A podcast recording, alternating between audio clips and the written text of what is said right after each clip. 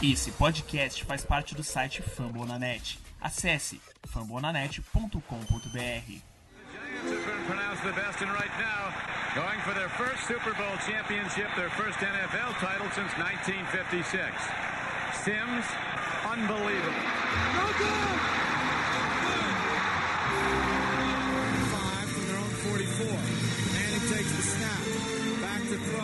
Under pressure. Avoids the rush. And he's going to fight out of it. Still fights out of it. Now throws it deep downfield. Wide open Tyree who makes the catch. What a play by Manning. Incomplete. And the ball game's over. And the Giants have won Super Bowl 46. Big Blue Podcast. We are the New York football. Giants. Gladiator football. The globe knows who we are. Super Bowl superstars.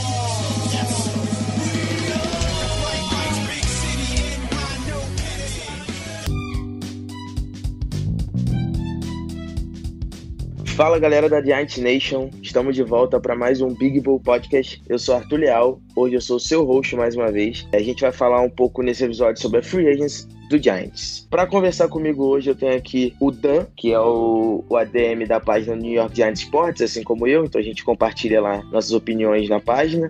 E a gente vai falar um pouco sobre a, a Free Agents até agora. Lembrando que estamos gravando na madrugada de terça para quarta, ou seja, do segundo ao terceiro dia da Free Agents. E aí, Dan, tranquilão? E de boa, depois de muito tempo a gente voltou, né? A gente, eu prometo que a gente tenta gravar, mas a gente sempre atrasa, dá alguma merda, nego, mas enfim. Voltamos para falar da free agency desse ano. Os nomes aí que a gente tá acertado, alguns nomes que a gente renovou, alguns nomes que parece que vão vir. Bastante coisa para falar até.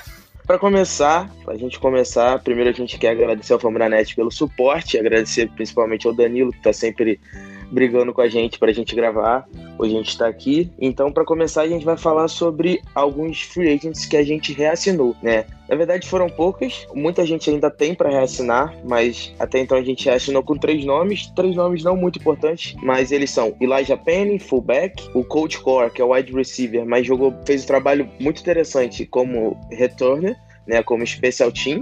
Eu acho que o mais importante, apesar de um nome não tão bom, que é o do David May, o linebacker, que ano passado teve, jogou bastantes snaps, já que nosso corpo de linebacker não existia, continua não existindo até então. Mas vamos falar primeiro desses três nomes. Vou começar pelo falar um pouco bem rápido desses três, né? Então vou falar um pouco do Penny. O Penny era o nosso fullback, o único fullback que a gente tinha e é o único que a gente tem ainda. E eu acho que assim, é uma renovação esperada, que não vai comprometer nosso cap, é um cara que já tá lá, e como a, gente, como a NFL cada vez se usa menos fullback, o Penny é um cara decente nessa posição. O que, que tu acha, Dan? Mas falando do, do Elijah Penny, ah, meio que o Giants não ia ter muito o que fazer a não ser é, a não ser renovar com ele, eu acho. Tipo assim, ele não, não comprometer. Não, tipo assim, na verdade, ele não teve muita relevância no ataque do, do Pat Shermer.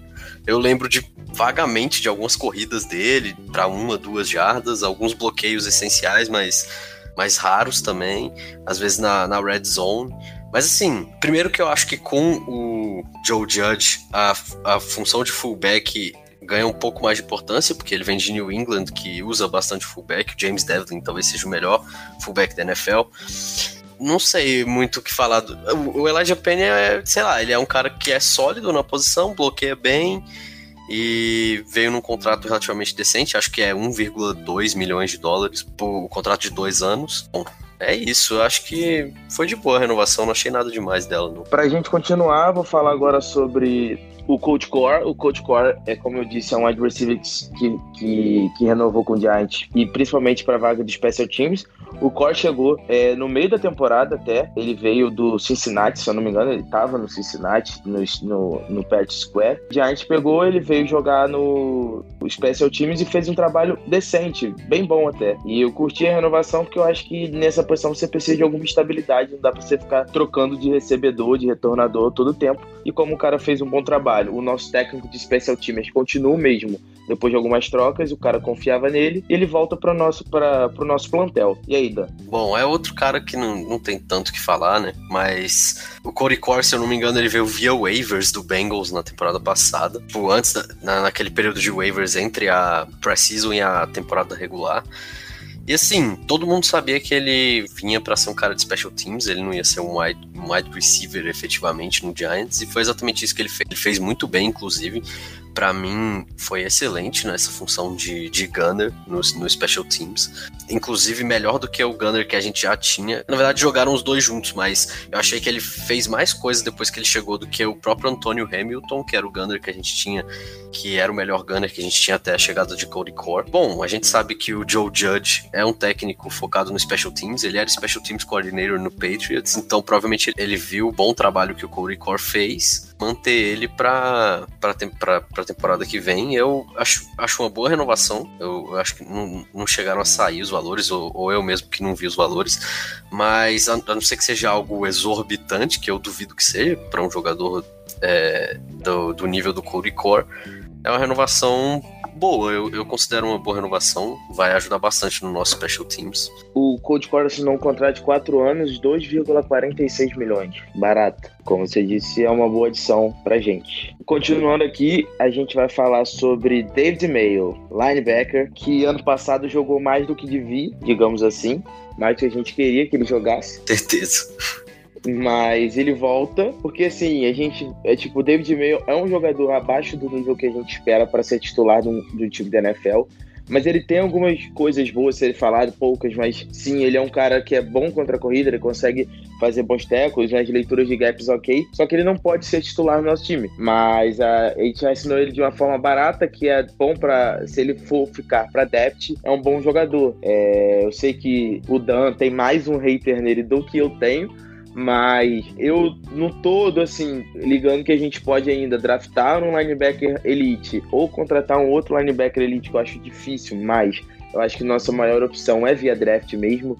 É, mas isso, se isso acontecer, o David Mayo fica numa rotação que eu acho boa, porque ele é um cara que tem alguma coisa ainda a se levar em conta e é um cara que joga no Special Teams também. Assim, não é que eu sou um hater do David Mayo, eu, eu acho que ele ele é aquele linebacker, ele é mais ou menos o Mark Herslick da nova geração, entendeu? Tipo assim, ele é o Mark Herslick mais novo. O Mark Herslick aposentou, a gente arrumou o Mark Herslick novo. Eu não vejo nada de especial no David Mayo, assim, nada mesmo. Tipo, pro que ele traz pra gente em campo, eu não achei um contrato relativo tão barato, assim. Tipo assim, os garantidos até que foram poucos, mas 8, é, acho que foi 8 milhões por 3 anos, ou, é, 4 milhões de dólares por 3 anos. Para ser um. Porque assim, vamos, vamos, supor, a gente contratou o Blake Martinez, que a gente vai falar já já, a gente já tem o Ryan Connolly, que vai estar tá voltando de lesão. Vamos supor que o Giants faça o que todo torcedor do Giants quer e draft o Isaiah Simmons. A gente vai estar tá pagando 3 milhões, quase 3 milhões de dólares por ano para um linebacker que vai ser o quarto, quinto linebacker da rotação que não agrega em nada no jogo aéreo, que para mim é muito mais importante do que o jogo terrestre, e que no próprio jogo terrestre ele ainda tem várias falhas, assim, ele é lento, ele não é tão rápido, ele não consegue fazer aquela marcação de é, lado a lado do campo, né? Tipo, ir atrás do running back em qualquer lado do campo. Ele não consegue, ele demora um pouco para atacar os gaps e assim, eu, ano passado, para mim, foi um ano que. Até que ele jogou direitinho, mas eu fui meio contra a renovação dele, porque eu tenho a impressão, posso estar completamente errado, mas eu tenho a impressão que ano passado foi meio que um ano atípico, assim, pro, pro, pro David Mayo. E olha que, assim, a gente tá, não tá falando de um ano absurdo, mas enfim, eu acho que foi um ano meio atípico pro David Mayo e eu não sei se ele vai conseguir ficar jogando nesse nível que já não era tão alto, assim. Tipo assim acho que como torcedor do Giants, a gente tá tão acostumado a ver linebackers ruins que qualquer coisa parece de decente para bom, mas a, a, realidade é que o David Mayo, sei lá, eu não gostei tanto assim dele, não. Inclusive, no jogo terrestre, ele me parece. Falando de special teams, ele, que ele tem uma certa função no special teams, ele teve uns tackles no, no ano passado no special teams, do virar o titular, principalmente, ele teve uns tackles no special teams, né? Mesmo no special teams, eu acho que a gente conseguia achar um cara para ser esse linebacker que tivesse uma função parecida ou até fizesse uma função parecida ou até melhor que ele no special teams e que, para ser o quarto, quinto linebacker da rotação, se a gente realmente escolher o Isaiah Simmons no draft, ou pegar outro linebacker no draft em rounds mais tardes, né? O segundo, terceiro, quarto round, para fazer essa rotação com o Ryan Conley e o, e o, Blake Martinez, assim, eu não vejo tanto valor no, no David Mayo, para falar a verdade. Mas assim, o Giants viu valor e, assim, no, no fundo, o pior, na pior das hipóteses, a gente pode cortar ele em qualquer momento, porque o salário dele, apesar de eu achar caro pro que ele traz para campo, pro geral da NFL, é um salário baixo, assim.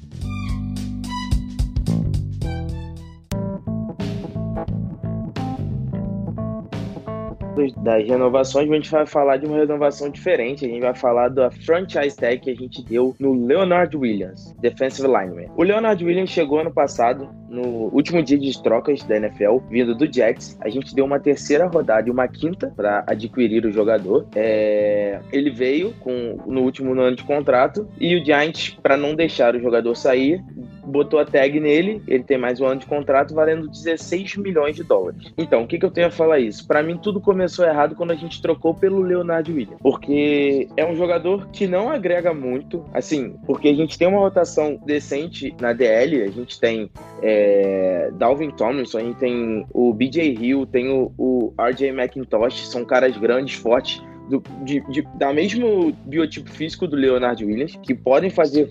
Tem o Dexter Lawrence, são caras que fazem coisas parecidas com o Leonard Williams. O, Le, o Leonard Williams chegou é, na NFL como uma promessa lá no Jets, quando ele foi draftado, há quatro anos atrás, mas ele não se tornou aquilo que esperava dele. Ele esperava um cara rápido, dis, disrupto, né? Como chama no, a tradução literal do dis, disruptive. Né, o cara que ia quebrar o, o, os guards e centers que ele ia alinhar contra, mas isso não acontece. Ele tem alguma dificuldade de chegar no quarterback adversário. Lógico, ele tem uma, uma técnica uma qualidade diferenciada, isso você pode, é notável. Ele foi uma escolha de primeira rodada, mas não vale tudo isso que a gente pagou para adquirir ele ano passado, nem o que a gente vai pagar esse ano para tag. Eu acho que com o dinheiro que a gente está pagando nele, a gente poderia fazer coisas a mais e com aquelas piques que a gente deu para adquirir ele, a gente podia adquirir um jogador melhor, né? Como rolou rumores que a gente poderia tentar ir atrás do Ngaku, por exemplo, que, que tá tagueado lá no Jacksonville Jaguars, por exemplo. Enfim, eu não curto muito, não, não, não digo nem que eu não curto a tag, porque depois que a merda foi feita ano passado, a tag, ok, tá aí, vamos usar para não perder o jogador de graça, já que a gente deu um terceiro e um quinto round. Mas eu não gosto do, dessa jogada desde o começo, então eu acho que aquilo que não começa bem, a chance de terminar bem é quase zero também, né? E aí, Dan? É, eu concordo, concordo plenamente. O Giants errou ao trocar. Para mim, errou inclusive ao dar a tag também. Para mim, foi a pior movimentação do Giants até agora, na free agency, para falar a verdade. É, o Giants, já antes de começar o período de negociação com qualquer jogador, o Giants já perdeu quase 17 milhões de cap space porque todo esse dinheiro é garantido pro Leonard Williams na franchise tag, uhum. dando esse dinheiro pro Leonard Williams. E assim, 17 milhões de dólares. Primeiro que 17 milhões de dólares é quase o valor que o, sei lá, que o DeForest Buckner e o Aaron Donald estão recebendo. Tipo assim, uhum. 4, 5 milhões de dólares a mais é o que você chega em valores de Aaron Donald e, e, e, e DeForest Buckner e esses caras top. E assim, o Leonard Williams não tá nem perto do que esses caras são, entendeu?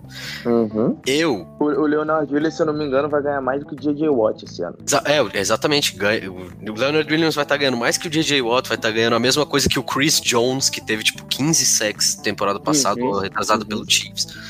É uma coisa absurda, entendeu? Não tem nenhuma razão o Giants manter esse cara por esse preço. Sinceramente, não tem nenhuma razão.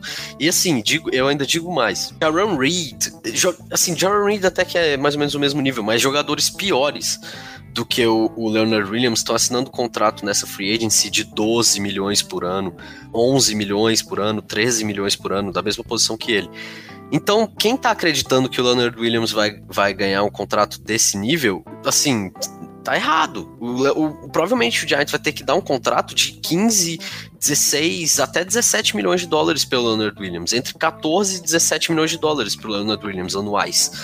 E ele não vale isso. Não vale mesmo. Não vale de jeito nenhum. Assim. O Giants errou completamente. para mim, eu, eu acompanho a NFL desde 2006. Eu não consigo lembrar de cabeça agora de nenhuma troca pior do que essa, né? Na- assim, desde que eu comecei a assistir. É, cara, porque no- no- quando a gente trocou não fez sentido nenhum, porque a gente era um time que tava mal Estava 1-7, eu acho. Exatamente, e a Ou gente- e a 2-8, um negócio assim. e a gente abriu mão de picks por um jogador como se fosse um jogador pra ajudar a gente numa run que não existia, sabe? A Hum, gente não era um time que, que tava trocando pra ganhar, a gente tinha que trocar por assets, por Ah, a gente tinha que trocar os nossos jogadores. Exatamente. Uhum. Tipo, tirar contratos altos, etc. Não, a gente faz o quê? A gente adiciona mais um contrato alto. Porque, querendo ou não, a gente, assinando a tag, é um contrato de 16 milhões que vai bater no nosso cap. Digo mais, foi uma pique alta, foram piques. Foi um valor alto. Sim, cara. De terceiro round, Assim, cara. e, e não foi qualquer terceiro round, a no- foi a nossa pique de. Não foi a pique compensatória de terceiro round, que é quase uma quarta rodada. A- foi a pique 4 do terceiro round, então é quase uma segunda rodada. E, e esse draft cheio de talento do jeito que tá, esse draft é excelente. A gente provavelmente vai fazer um podcast ah, sobre o draft depois. Dava pra vir um jogador que ia ter um impacto muito maior no time do que o Leonard Williams tem e provavelmente vai ter. E, e, e assim, ano passado, se eu não me engano, o Leonard Williams ter- terminou o, o ano com meio sec. E, tipo, se eu não me engano, foram 28 ou 30 tackles. Nenhum número, nada, nada, nada, nada especial. É, como, como você mesmo disse, a gente já tinha talento na posição, não precisava dar uma pique de terceiro e uma de quinto por, por esse jogador. A gente não estava em nenhuma posição de trocar por ele. E aí agora, por que, que eu acho que a franchise tag foi errada depois de a gente dar tudo isso para ter ele no nosso time? Porque basicamente o que você tá fazendo é, é, é- eu tô tentando pensar num ditado que, que signifique isso, mas basicamente o que você tá fazendo é fortalecer o erro que você já cometeu, entendeu? Os americ... eu, tô tentando traduzir um termo americano que é que, que em inglês é doubling down on the mistake, que é tipo assim, eles o, o- é como se o Dave Gettleman estivesse falando, eu errei, mas eu vou continuar errando aqui porque o meu é insistir no erro, exatamente com 16,1 milhões de dólares a mais no cap space hoje, a gente podia estar falando em contratar é, Jadavion Clown, a gente podia Ah, estar gente, falando... o, o problema é que a gente ainda tá falando em contratar o Jadavion Clown, mesmo com o dinheiro que sobrou. É, Mas com e- esses 17 milhões, a nossa run ia ser muito mais forte. E muito mais fácil também, muito mais forte, muito mais fácil. É, com 16,1 milhões, caso, caso você seja hater do Jadavion Clown e não queira ele no Giants, porque acha que ele se machuca, sei lá, alguma coisa assim. Não, não sou esse cara. Não, é, mas sei lá, algum dos ouvintes aí. Com 16,1 milhões, dava pro Giants trazer pelo menos uns três jogadores que seriam bons pro time. Pelo menos. Dava, com 16,1 milhões dava pra trazer, sei lá, um Brian Bulaga pra ser nosso right tackle. E ainda sobravam 6 milhões se a gente comprasse, se a gente comprasse o Brian. Querendo ou não, se, voltando, se a gente não faz aquela troca por ele, a gente hoje poderia estar trocando a terceira round compensatória que a gente ganhou, provavelmente por Engaku. É, pelo Engaku. Ou então por até o- algum outro pass rusher no mercado, tipo um, um Matthew Judon do Ravens, que também tá num, num tag and trade, alguma coisa desse gênero. Mas a- aí a gente tá, a- além de ter errado na troca, a gente tá insistindo no erro de dar a franchise tag pro Leonard Williams e a gente vai acabar encurralado nesse, ne- nesse contrato do Leonard Williams, que mesmo depois dele assinar o contrato de o contrato longo, que provavelmente ele vai assinar, vai ser um contrato muito mais caro do que deveria ser, entendeu? Pra mim foi o pior movimento do Giants na free agency. Pra mim não interessava o que o Giants deu pro Leonard Williams. Depois, pela produção que o Leonard Williams teve em campo, ele não vale esse valor.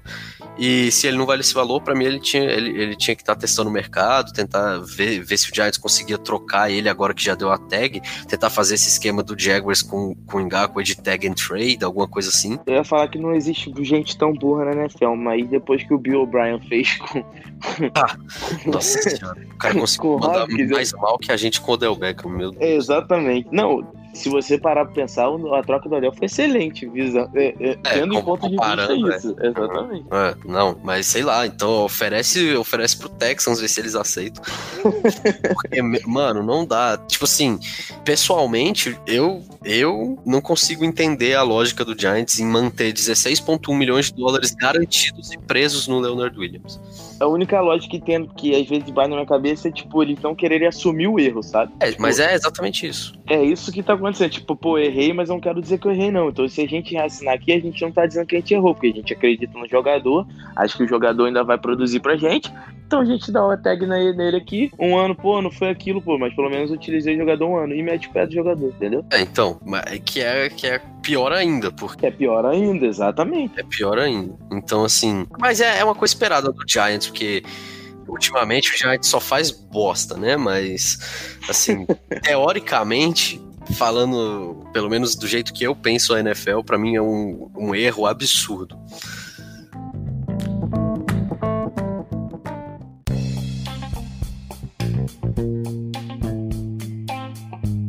Agora vamos falar de novas adições, já que a gente falou dessa quase nova edição. Vamos falar das quatro. No... Quatro? São quatro, né? São quatro. Quatro novas adições que o Giants fez até então nessa free agent, de começo de free agents, né?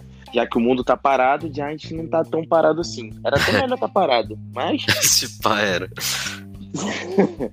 Vamos começar por a mesma posição de David Mayo, o seu novo companheiro, chamado Blake. É, vamos começar com o Blake Martinez, é, linebacker que. Na verdade, voltando, a gente. O, o, o, Packers sempre. O torcedor do Packers sempre reclamou que não tinha linebacker, certo? Sempre reclamou. O Giants foi lá e pegou dor logo. Ah, é, é ruim? Então vem pra cá.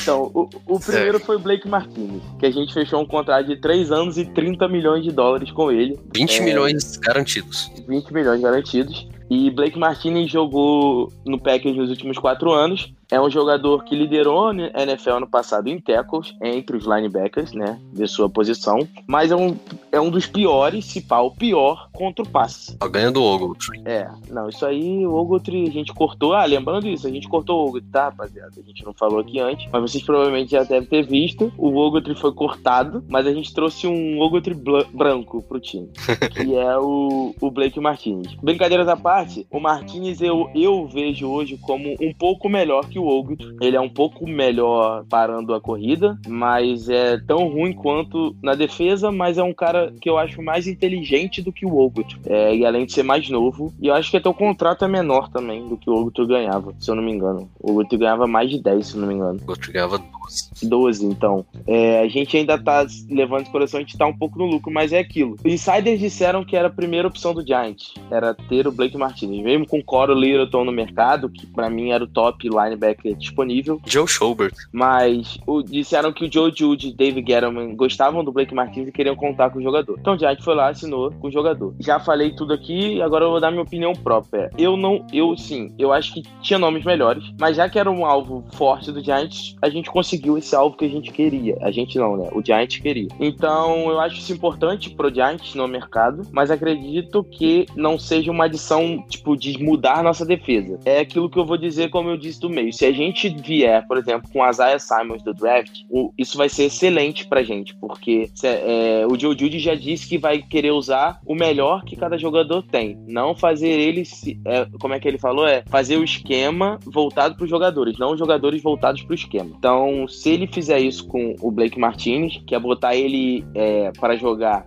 perto do, da linha para parar a corrida, em blitz, spies, vai ser bom. Agora, se a gente tiver que usar ele para cover, a gente tá ferrado, ferrado. Então, o que eu acho, o que, que eu acho que o Giants viu no Blake Martinez que, que achou tão bom assim?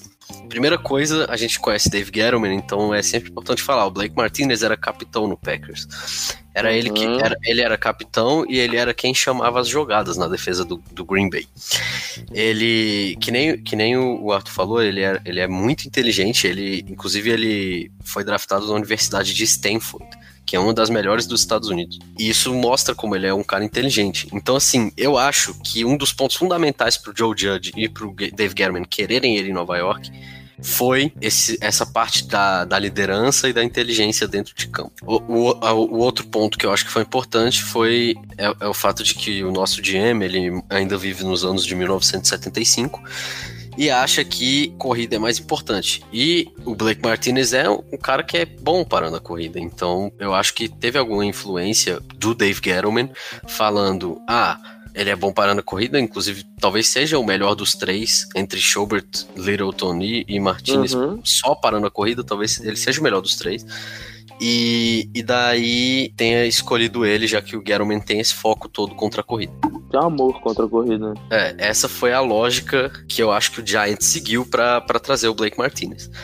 Agora, a minha opinião, eu achei bem ruim, para falar a verdade. Vamos lá. Primeiro que, falando dos contratos de cada jogador, o Littleton recebeu 1,2 milhões a mais do que o, o Martinez, e o Joe Schobert recebeu 750 mil a mais do que o Martinez. Então, assim, foi uma diferença mínima para a gente ter, na minha opinião, o melhor linebacker do mercado e o, e o, sei lá, terceiro melhor linebacker do mercado, mas do top 3, o pior dos três linebackers do mercado. E a gente acabou com o pior dos três linebackers do mercado, que é o Martinez. Eu já vi, eu, quando o Giants contratou o Martinez, meu primo torce pro Packers. E a primeira mensagem que meu primo me mandou do Packers foi: Eu nunca vi um linebacker marcar tão mal na minha vida. Foi a primeira mensagem que eu recebi quando a gente contratou o Blake Martinez. Então eu já fiquei meio assustado. E aí a primeira coisa que eu fui fazer foi ver a tape do, do Blake Martinez. Eu, eu assisti dois jogos por enquanto, mas eu, eu vou ver um pouco mais depois, porque teve um jogo que eu até gostei do que eu vi e teve um jogo que eu odiei o que eu vi. Eu assisti o jogo contra o Seattle Seahawks eu assisti o jogo contra o San Francisco 49ers. Contra o San Francisco 49ers foi horrível assim, foi abismal, assim, foi ridícula a performance do Blake Martinez contra o São Francisco 49ers, inclusive, eu, por isso que eu quero tanto assistir mais jogos, porque eu tenho medo de, de aquilo ser algo, algo de jogo, assim. É, algo rotineiro ou algo que aconteceu só especificamente naquele jogo, naquele jogo porque o São Francisco 49ers é um time muito bom, né? Mas assim, contra o 49ers, ele foi bem mal nos dois aspectos, contra a corrida, contra o passe, completamente perdido em campo. Assim, meio lento, ele, ele, não, ele, ele, não é, ele não é um jogador rápido, além de não ser rápido, contra o 49ers, parecia que ele não estava querendo jogar, entendeu? Sabe aquele negócio que a gente reclamava do Janoris Jenkins, dele, dele meio que fazer corpo mole? Contra o 49ers, parecia que o, que o Blake Martinez estava fazendo corpo mole, assim, o cara do lado dele, e aí ele meio que botava a mão no cara e deixava o outro jogador taclear e tal, e eu achei isso muito estranho. Aí depois eu fui ver o jogo contra o Seattle Seahawks.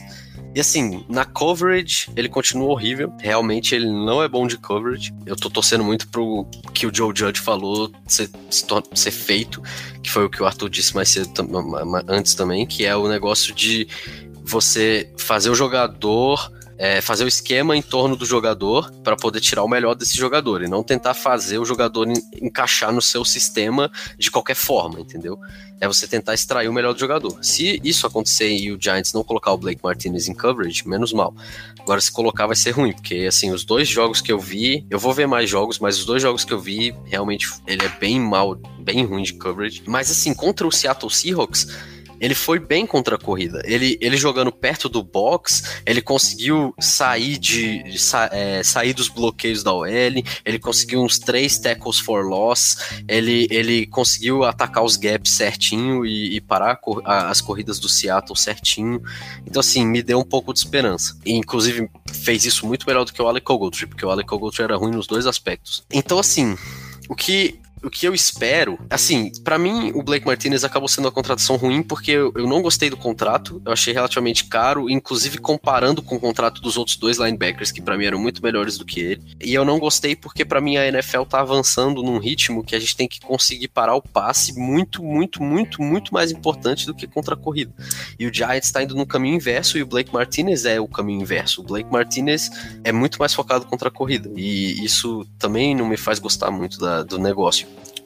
E o fato de ele também não ser muito rápido, ter, ter demonstrado aquele negócio que eu falei de, de não ter demonstrado tanta vontade, também me deixou um pouco encabulado assim. Mas esse jogo do Seahawks me deu um pouco de esperança, porque se o Giants fizer isso, vamos supor que o Giants draft o Isaiah Simmons e use o Isaiah Simmons como o marcador de Tyrants, use o Isaiah Simmons e o Jabril Peppers, por exemplo, marcando Tyrant, e use o Blake Martinez mais focado na corrida, mais perto do box, em blitzes e esses negócios que nem o Arthur falou, me dá um pouco mais de esperança de que vai dar certo. E aí pode ser que ele, que ele dê certo no Giants. Mas assim, de começo, assim, tipo, antes de ver ele em campo e ver como o Giants vai utilizar ele, eu não gostei tanto assim dessa, desse, dessa contratação, não. Bom, seguindo ali perto, ali, vamos continuar em Green Bay. O Giants foi lá e fechou um contrato de um ano e 4 milhões com um linebacker chamado Kevin Fackrell. Tyler Fackrell. É, é, foi como eu brinquei com, com o Dan. O menino do Green Bay chegou pro Giants e falou: Amigão, a gente tem linebacker ruim. ruim. E aí o Giants falou: Sério? Sério? Então manda pra cá, manda pra cá que a gente quer. Então foi isso. Só que eu fui ler sobre é, o jogador e eu acho que ele vai jogar muito mais como outside linebacker do que inside linebacker mesmo. É, ele vai jogar mais é, indo atrás do quarterback. E eu, ele tem até os números ok. E assim, nada, eu não consigo esperar nada dele. Assim, vai ser ok pra rotação. Ele não pode ser ele não pode ficar muito tempo em campo, que aí é um, pode ser um problema. Mas ele, para rotação e pelo. Pode ser um jogador interessante. Lembrando que o Marcos Golden também veio ano passado como rotação e foi muito bem, e a gente espera até a renovação dele. Eu acho que o Kyler Fackrell é, é uma contratação no mesmo estilo do Marcus Golden. É, é um jogador que teve um ano bom na carreira em 2018. Ele teve 10 sacks e meio por Green Bay, ou seja, teve double digit sacks em 2018. E o treinador de linebackers do Packers naquele ano é o nosso atual defensive coordinator, era o Patrick Graham. Uhum. Então, do mesmo jeito que o James Batcher era junto com o Marcus Golden no melhor ano da carreira do Marcus Golden, eu acho que o Giants está tentando repetir a dose e trazer um linebacker dentro do sistema do Patrick Graham, ver se ele se, ver se ele volta a jogar no mesmo nível que ele jogou em 2018 dentro do sistema, dentro do sistema que ele jogou em 2018 para ter aqueles números, entendeu? É, e, e, pelo que eu li, só para colaborar com esse ponto, ele perdeu espaço porque lá chegou o Zadarius Smith e o Preston Smith, né? e o Rashan Gary, eles draftaram o Rashan Gary é, no primeiro round do draft. É, então ele, ele, foi, ele realmente perdeu muito espaço lá. Mas assim, eu, para mim, talvez essa tenha sido a segunda melhor contratação do Giants até agora. Uhum. Sendo bem sincero. Lógico, como, como o Arthur falou, não tem nenhuma condição do Kyler Fa do Giants achar e do Kyler Fackrell chegar aqui para ser o pass rusher número um do Giants, achar que ele vai Nenhum resolver. né? Tem que ser da rotação. Pra ele resolver o nosso problema, não tem, não tem nenhuma condição de, de da pessoa achar que ele vai resolver o nosso problema de pass rush, de que ele vai é, de que ele vai, sei lá, virar um pass rusher elite e o Giants achou um, um Shaq Barrett no meio do nada. Isso não vai acontecer e, e se o Giants achar que basta a contratação do Shaq Barrett, a gente tá lascado, porque assim, não vai dar, entendeu? O Shaq Barrett não é esse cara. E nunca vai ser esse cara. O Giants não pode, em hipótese alguma, achar que o Kyler Fackrell tá vindo para ser o pass rusher número um do, do time. Ninguém mandou perder o jogo, ninguém mandou ganhar o jogo do Redskins se perder o Chase Young. É, não, não vem, tipo assim, não é, não vai ser o pass rusher número um do Giants e, e, eu não vou culpar ele se o Giants achar que ele é o pass rusher número um e ele tiver um, uma temporada ruim, porque assim, ele, ele, ele, ele não estaria recebendo um contrato de 4,6 milhões de dólares se ele, ele não fosse, fosse um jogador. É, exato. Se ele fosse um puta jogador, se ele não fosse um jogador limitado. Então, assim, o Giants tem que entender isso, entender que ele é um jogador para rotação. Ele vai ser um jogador. Pode até ser que ele seja o, segundo pass rusher do Giants. Eu nem vou achar tão ruim assim do jeito que a gente tá indo hoje. É, o, o, ideal era que ele fosse o terceiro. É, mas assim, se ele for um cara que seja para rotação, se o Giants trouxe ele para ser esse cara de rotação, eu vou, ador eu vou amar essa contratação. Eu vou adorar. Acho que eu vou até. Eu posso chegar a falar que vou amar essa contratação. Porque eu realmente acho que ele vai ter um impacto positivo no Giants dentro de uma rotação. É, e eu espero que seja essa, seja essa a ideia do Giants com o Kyler Fackrell. E se for, eu vou ficar muito feliz. É, e eu acho que ele pode até chegar num número decente de sacks, sei lá, uns 5, 6 sacks esse ano, se essa for, se essa for a, a ideia do time. Agora, é torcer pro Giants não achar que ele vai ser o pass rusher número 1, um, porque se o Giants só contratar ele, vai ficar, vai ficar difícil. Seguindo, vamos falar de mais uma contratação que saiu hoje. Mais um jogador de Stanford, assim como o Blake Martinez. É o Tyrenen com nome interessante, digamos assim. O Giants que já teve é, o menino Oamagbi Odigizua, já conta com o Shane Simon, e agora conta com o Levine Torlolo. Tyrene, que estava em São Francisco, passou por Atlanta e vem para o lugar do Rhett Ellison, que se aposentou e deixou a vaga de Tyrene bloqueador né, o segundo talento do Giant vaga, e ele vem para essa posição. Sinceramente, eu acho o Toilolo um jogador decente, um jogador que bloqueia bem, pode sair para receber passes, um jogador com um protótipo bem Tyrene tradicional da NFL, cara grande e, e que pode agregar esse ataque do Giant. O contrato dele é menor que o do Rhett Ellison, e então acho que pode ser uma adição interessante pro Giant. Não sei o que o Dan acha. Eu acho que é uma boa. Eu acho que foi um pouquinho acima do que, do que eu teria gasto nele, mas a gente sabe que na free agency normalmente você tem que gastar um pouco acima, então, acaba, então eu relevo isso e, e, acho que foi uma boa. Que nem você falou, ele vem para substituir o Rhett Ellison e ser esse cara que vai ser o bloqueador, o Tyrande bloqueador do Giants. Talvez ele, ele seja mais participativo na, na red zone, porque ele tem 2 metros e 10 de altura, então assim. Ele é gigante. Ele é imenso, ele é imenso. Então, assim, talvez ele participe mais na red zone, que ele vai ser um alvo grande pro Daniel Jones. Mas, assim, no geral, ele vai ser um cara que vai estar tá bloqueando ali. Ele é muito bom bloqueando. Eu acho uma adição interessante pro ataque também. Eu acho que ele vai. Assim, provavelmente ele vai ser o terceiro Tyrande do Giants. Eu, eu não acho que ele vá assumir a posição do Caden Smith como segundo Tyrande, porque eu acho que o Caden Smith fez suficiente ano passado para manter essa posição. Mas eu acho inter interessante a adição do Toilolo por duas razões. Primeiro, eu acho que ele vai ser muito importante pro Giants numa função que o Rhett Ellison não estava conseguindo fazer, que é naquele, aquele Tyrant que fica no final da linha ofensiva, do, bem do lado da linha ofensiva, que é uhum. basicamente um sexto ofensivo tackle, um, um, sexto offensive lineman, né, mais um offensive tackle. Eu acho que ele vai ser, vai ser uma peça muito importante ali nas corridas por, por fora que o Giants fizer com o Saquon Barkley, nas outside runs que o Giants fizer com o Saquon Barkley. Eu acho que ele vai ser muito importante nisso. E era uma coisa que o Rhett Ellison não estava conseguindo fazer, porque, até por causa do tamanho do Rhett Ellison. O Levin Toilolo é um armário, ele tem 2 metros e 10 e 260 libras que deve dar uns cento e sei lá quantos mil quilos. Então, assim, ele é muito maior do que o Rhett Ellison. Ele é do tamanho de um offensive tackle, basicamente. E a outra função importante que eu acho que ele vai ter no time é porque o nosso offensive coordinator agora é o Jason Garrett, né? A gente não pode esquecer disso. E o Dallas Cowboys, enquanto o Garrett era, era o, o, técnico, tudo bem que ele, ele, ele não era o coordenador ofensivo, mas que chamava jogadas, mas ele era o head coach com a mentalidade ofensiva, provavelmente todas as jogadas passavam por ele. Uhum. O, Cowboys, o Cowboys usava bastante sets com dois, três Tyrants. Jason Witten e Blake Jarwin. É, Jason Witten, ou então é, Blake Jarwin e aquele outro maluco que jogava Tyrant lá do é, Exato. Um, esses malucos aí do Cowboys que, que, que jogavam. Que, jogava, né? que, que faz, é, que esses caras que faz, só faz TD na gente. É, e o Cowboys jogava bastante em sets com dois ou três Tyrants, né? E eu acho que, que o Toilolo vai acabar participando mais do ataque do que muita gente espera por causa disso.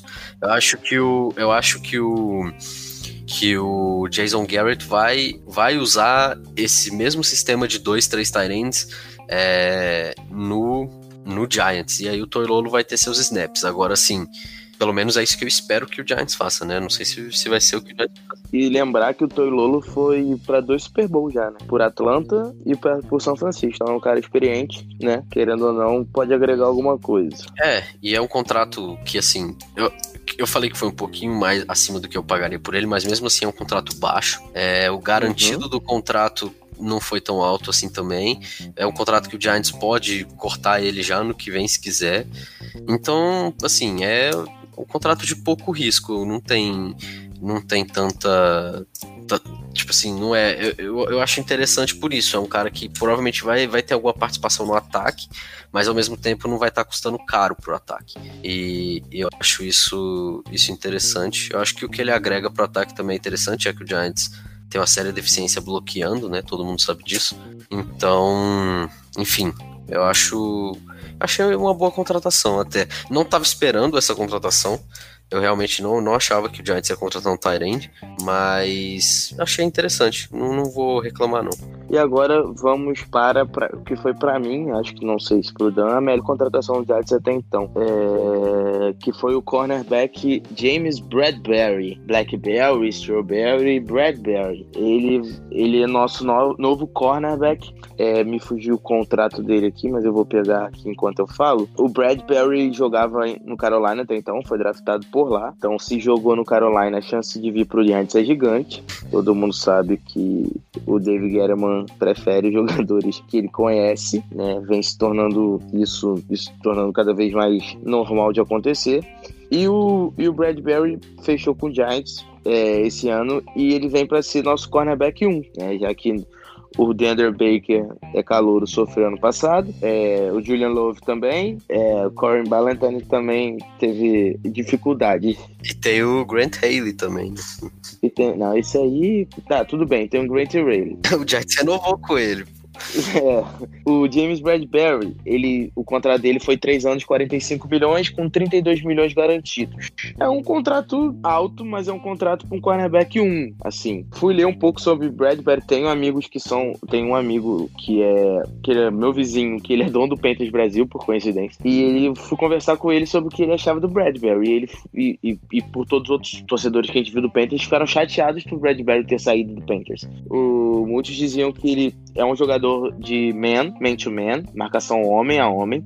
É um cara que é muito bom naquele bump inicial para tirar o, o, jogador da rota. É, é, um jogador que marca muito em cima e é muito bom fazendo isso. Tem sua dificuldade marcando cover, mas fazendo homem a homem ele é muito bom. Seus números contra o receiver de primeiro escalão são excelentes. Lembrando que ele enfrentavam seis vezes por ano, é, pelo menos, né? Porque jogando nos Panthers ele tinha Julio Jones pelo Atlanta, ele tinha Michael Thomas pelo New Orleans e ele tinha o Mike Evans contra pelo Tampa Bay. E o número deles são muito bom em, em, em relação a isso. Lógico, ele não tem números gigantes, não é um ball hawk, que a gente fala, né? Não é um cara de que intercepta bastante a bola, mas é um cara decente, um shadow corner. Eu gostei bastante pelo, pelo salário, gostei bastante pelo salário, né? pelo contrato, gostei bastante pelo jogador que é e acredito que, que, que ele pode agregar bastante para essa nossa secundária. Acho que foi uma boa adição, sim, do Giants. Eu concordo. Eu, o, o que eu gostei do contrato do Bradbury é que são três anos de contrato.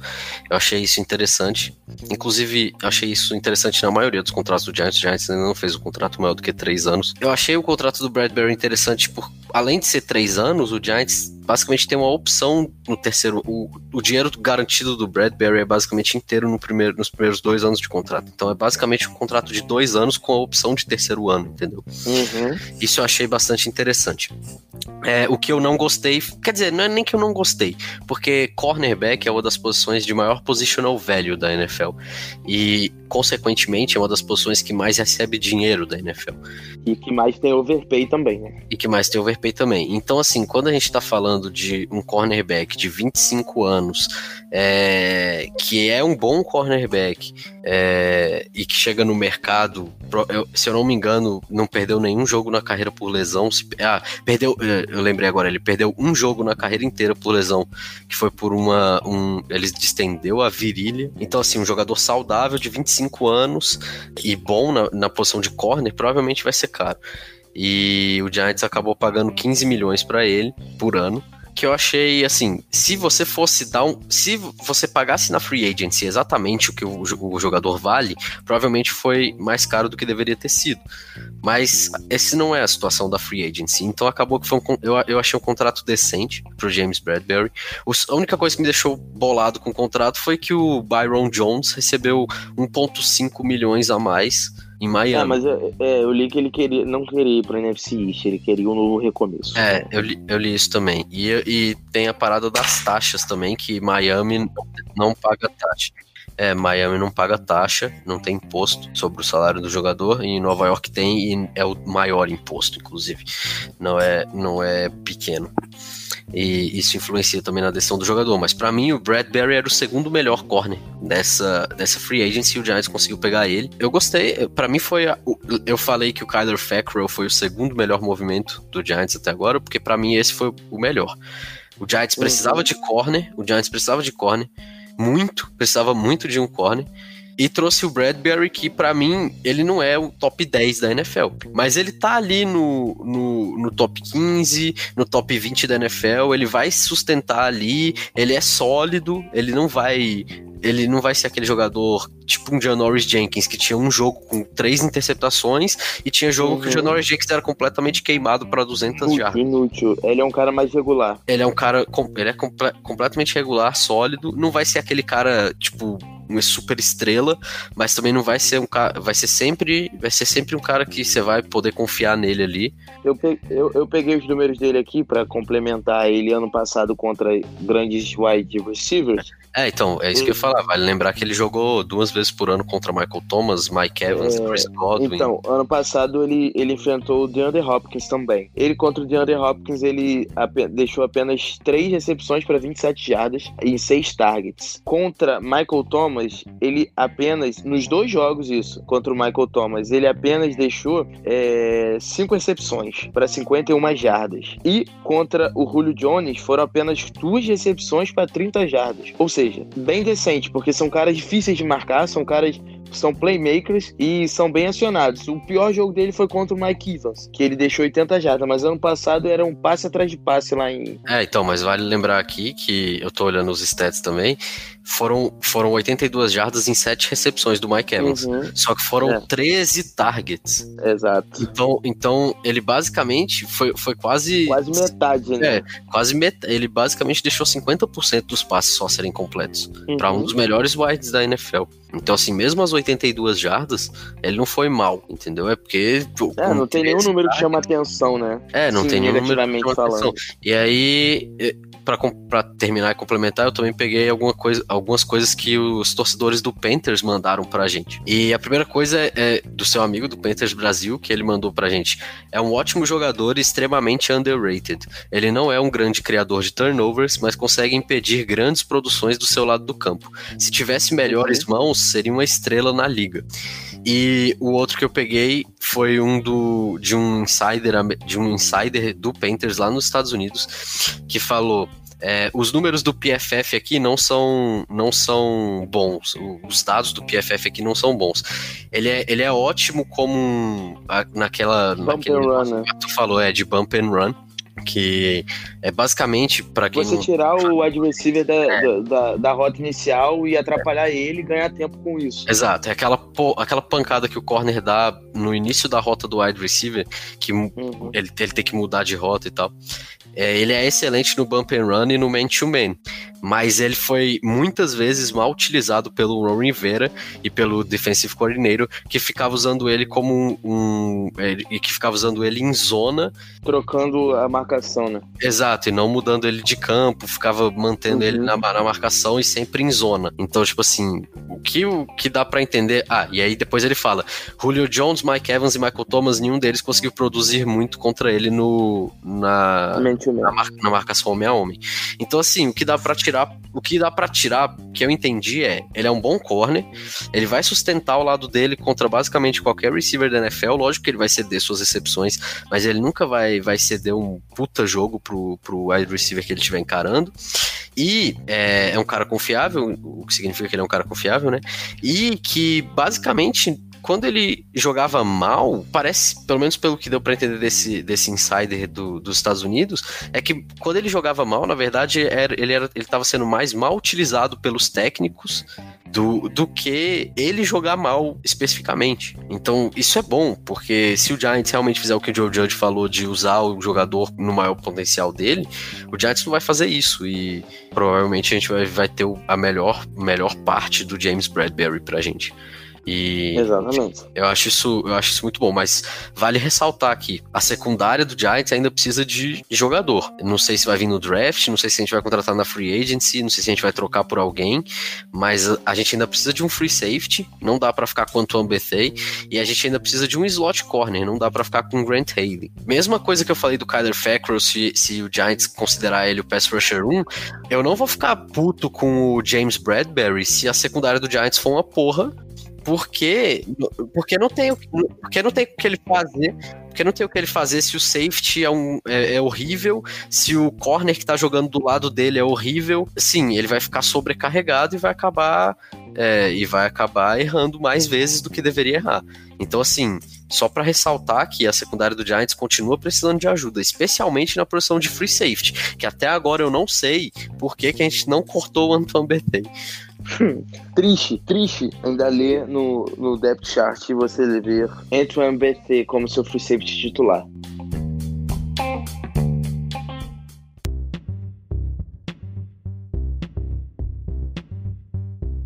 Continuando, então, para fechar, cada um vai dar dois nomes que a gente quer que mais venha, ou duas posições e especificar os Quer nomes. que mais venha ou acha que vai vir? Não, quer que vai vir. Porque, assim, a gente achar tem muito nome, mas o que a gente quer tem pouco, né? Porque a gente quer jogadores limitados por, por, por serem melhores e tudo mais. Então eu vou dar, você dá dois, depois eu dou dois e a gente fecha o programa, pode ser? Tá, pode. Então fechou. Então Deixa eu vou fazer as honras de começar. Fala, Deixa eu só te fazer uma pergunta antes.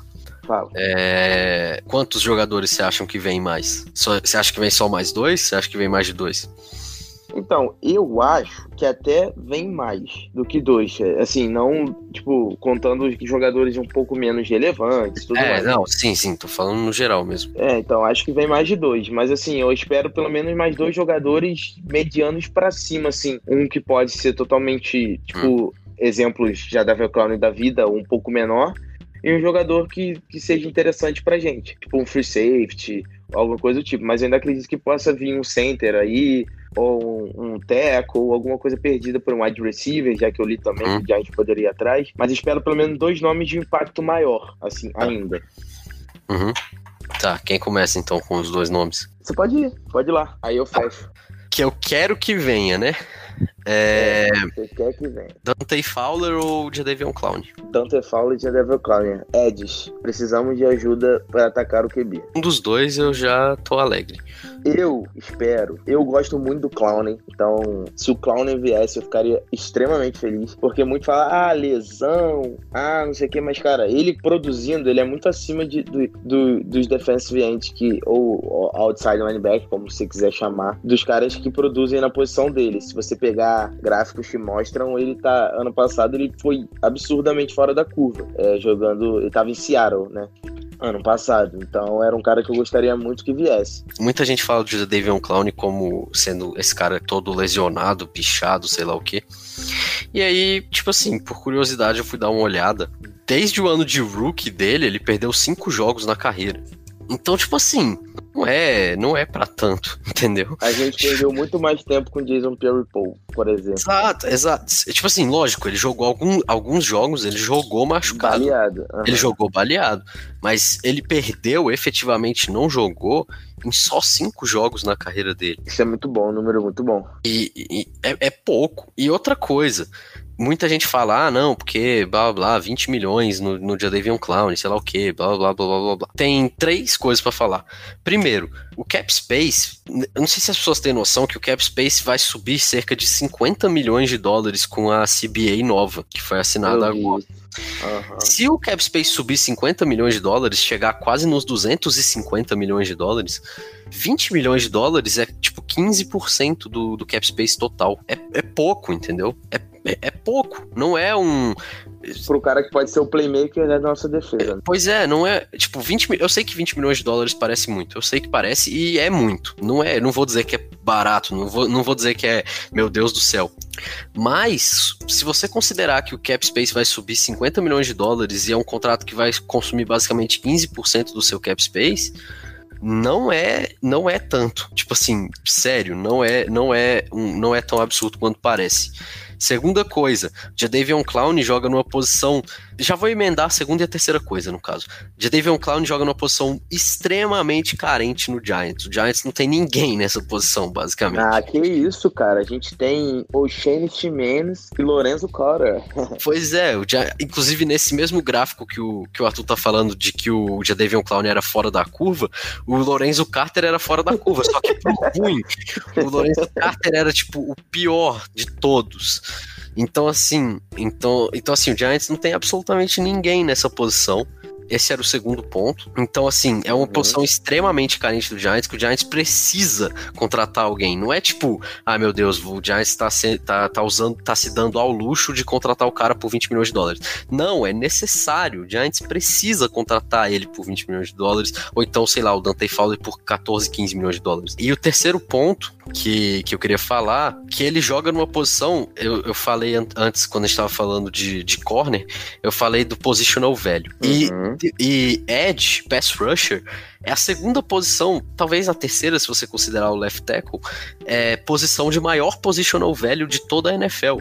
Então, o positional value basicamente é a importância da posição, para quem não sabe. É, então, assim, o Jadavion Clown joga numa das quatro posições mais importantes de toda a NFL. Então é óbvio que ele vai ser caro. Assim, você não tem nenhum. Você não vai contratar o Jadavion Clown ou qualquer pass rusher bom por menos de 14, 15 milhões de dólares. Você simplesmente não vai. Assim, a, a esse, tipo assim, não existe o Shaq Barrett todo ano. O Shaq Barrett foi uma exceção da exceção da exceção da exceção. Não existe, simplesmente não existe. O Bucks, inclusive, achou ele por um ano e agora tá pagando 20 milhões de dólares por ele. Então, assim, no, é uma posição cara realmente. Você não vai pagar barato num, num, num pass rusher. E é isso que eu queria falar sobre o, sobre o Jadavion Clown. Ninguém, como eu disse, ninguém mandou ganhar aquele jogo do Redskins e perdeu o Chase Young. Porque a gente ainda tem uma chance disso acontecer, é torcer pro, pro Tua Tugavailoa e parar em Washington. É, que não vai acontecer. Sinto informar todo mundo que tiver esperança, não vai acontecer. Inclusive, já informo todos vocês que eu acho que nem o Azeia Simmons vem e vai vir um offensive tackle, mas deixa para falar disso. Deixa para falar disso no podcast draft. É, e aí, só volta aí, quais eram seus dois jogadores que eu te interrompi no meio do Jadavion Clown? Então, eu tava falando que eu gosto muito do Jadavion Clown. E o outro jogador é falar que eu não tenho nome para ele, mas eu quero muito free safety, sabe? Tipo, muito free safety, porque eu acho que é uma posição importante e que o Giants não tem um jogador que possa entrar nessa coisa. Lógico, porque o Betia é horroroso, horroroso, ele é horroroso. E a gente não pode. O meu sonho de príncipe era o Giants trocar trocar pelo Anthony Harris, que tomou a tender lá, né? Em Minnesota. É esse, é, esse era o meu sonho também. Mas eu acho muito difícil. Mas existem, existem outros nomes no mercado não muito bons. Tem o Haha Clinton Dix, que é um nome. Okay. Malcolm Jenkins. Tem o Malcolm Jenkins, tem o, o, o Damarius Randall, se eu não me engano. Hum, foi, também tá sa, saiu lá de, de Cleveland. Hum. E o Tree Boston fechou. Nós temos o Rashad Jones, se eu não me engano, que foi cortado lá de, de Miami também. Uhum. É, e, o, e, o Von Bell. Mas o Von Bell eu acho que ele é muito mais um, um strong do que um free. Mas, enfim, também é outro jogador. Enfim, temos nomes ainda. Eu gostaria muito que um nome desses viesse pra gente parar de precisar de, de de usar Anthony Betia no nosso time, porque, pelo amor de Deus, ele é horroroso, horroroso, horroroso, horroroso. Então, eu não sei. Temos. E, e, e, lógico, eu falei dois, mas eu queria também um teco, né? Assim, já que a gente. Nossos tecos são horríveis. Eu acho que um teco. Eu acho que já vou entrar na, na outra parte da pergunta que era que a gente tinha falado antes, que era os jogadores que você acha que vai vir. Uhum. Não os jogadores que eu quero que venham. E dos jogadores que eu acho que vai vir, eu acho que vem um Teco. Então, aí eu tava lendo nomes. Temos Daryl Williams, que é, é eu ia, falar, eu ia falar o nome dele, inclusive. Corey Glynn, que é do Bengals. Temos Kelvin Betchum, do Jets. Andrew Wilford, mas eu acho que o Wilford é muito velho pra jogar. Não sei nem se ele vai jogar mais. Ele tinha que ter vindo quando o Jerry Reese não quis assinar com ele. É, então. Aí temos o, o New House. Oh, o New House. Você aceita de volta? Obrigado. Então, são nomes, são poucos nomes, né? Mas, tipo, tem nome no mercado. Eu acho que acho que seria importante. E outra coisa que eu li era o Ted Caras. Não sei se você leu também. Eu ia falar dele agora também que é center barra guard. É, que eu ia falar do, dos dois jogadores que eu acho que iam vir, já que a gente começou a entrar nesse assunto. Uhum. E os dois jogadores que eu ia falar eram Ted Karras, que é, que é ele que você tá falando, uhum. e o Leonard Floyd. Léo Floyd, que, quero. Que é, quero que, muito. É, que era o Ed do, do Bears, que a gente inclusive ia draftar em 2016, e aí deu toda aquela treta e a gente não conseguiu pegar ele, pegou o Eli Apple. Pra mim são os dois que eu acho que vão vir. O de offensive tackle eu gosto. Eu, eu, tipo, eu, li, sobre, eu li sobre o Jordan Jenkins, mas isso eu não gostaria não. O jo, eu li sobre o Jordan Jenkins, só que eu acho que o Jordan Jenkins vai custar uns 13 milhões por ano. Uns 10, 11, 12, é, 13 Nessa posição a gente tem, tem nomes interessantes até. Pô, a gente tem o, o, o Leonard Floyd, a gente tem o Aaron Lynch, a gente tem o Derek Wolf, a gente tem o Jordan Jenks mesmo, né, que a gente já tinha falado, o Devon Canar tá de, de volta, e temos ainda o Marcus Golden, né, que querendo ou não, a gente pode reacionar com ele. Eu sou um pouco contra reacionar com o Marcus Golden, mas do jeito que o mercado tá indo e do jeito Exatamente, que, esse é o jeito que o Giants tá contratando, eu tô meio que aceitando já até, não tô nem reclamando mais. Então acho que é por aí. Esse... Ah, o Olivia Vernon tá no mercado de novo. Ah, mas acho que a torcida do Giants ia se matar se esse cara de volta. Aí realmente seria triste demais isso acontecer. É.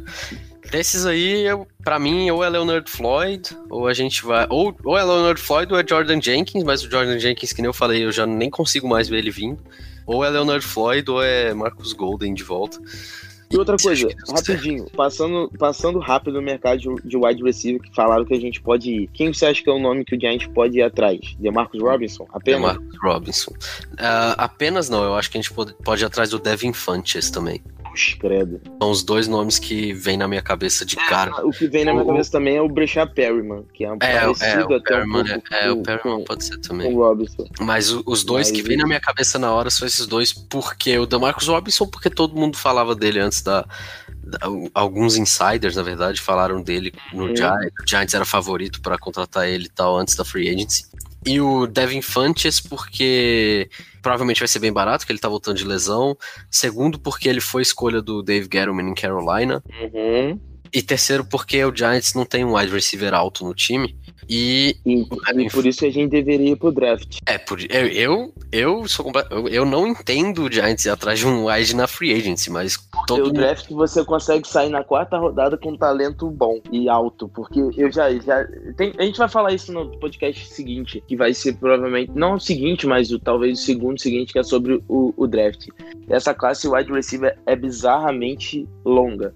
Com talentos a serem aproveitados por todos os times se quiserem. Uhum.